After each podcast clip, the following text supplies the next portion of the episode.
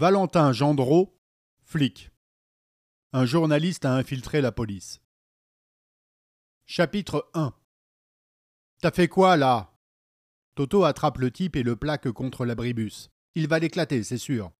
Autour de nous, des badauds s'attardent. Certains sortent leur téléphone et filment la scène. Va là-bas, me gueule François. On fait un périmètre de sécurité. C'est l'une de mes premières journées avec le groupe et ils en tiennent enfin un.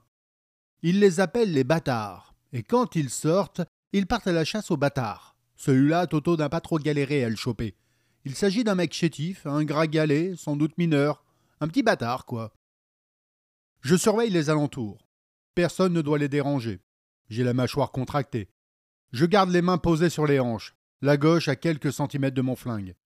Face à moi, les potes du gringalet me fixent un air hostile. Je transpire et frissonne. L'adrénaline monte, mon cœur tambourine. Faites le tour. Ne passez pas par là, dis-je fermement à des passants qui affluent dans ma direction. Je me retourne, le type est toujours collé à l'abribus. La scène me semble interminable.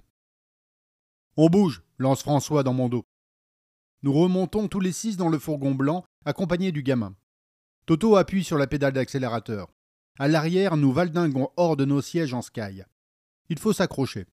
Le jeune homme terrifié est assis entre nous. Pas question pour les autres de le toucher. Cette histoire doit visiblement se régler entre Toto et lui. Nous roulons à fond dans les artères parisiennes jusqu'à sortir de notre secteur. Je ne reconnais plus le coin. Nous arrivons à Pantin. Qu'est-ce que nous foutons ici? Nous sommes censés rester dans le 19e arrondissement. Toto se gare en pleine rue, il descend, ouvre la porte du fourgon et monte avec nous à l'arrière. Il empoigne le type, lui tire les cheveux. T'as fait quoi tout à l'heure, hein? Un des collègues me demande de sortir pour faire le guet. Je descends, claque la porte coulissante et patiente à l'extérieur. Le véhicule remue, j'entends des cris. J'attends quelques instants gardant un œil sur les allées et venues des passants. La porte s'ouvre à nouveau, la voix du flic tonne. C'est bon, t'as compris maintenant? Allez, dégage Le type descend, le corps plié en deux. Il se tient la tête entre les mains, semble désorienté, puis marmonne. C'est ça, la police française? Nous l'abandonnons là, seul, à quelques kilomètres du lieu où nous l'avons attrapé. Ça fait partie de la punition. Je porte l'uniforme de flic contractuel depuis deux semaines à peine, et me voilà déjà complice du tabassage d'un jeune migrant.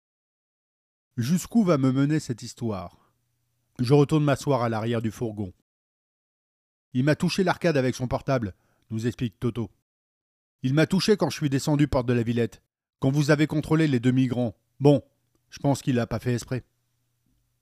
T'en fais pas, des mecs comme lui, ça mérite que la mort, lâche bison.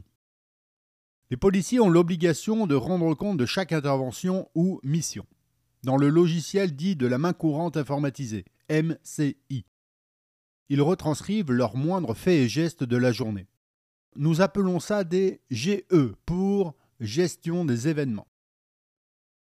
La mission du jour ne sera jamais consignée.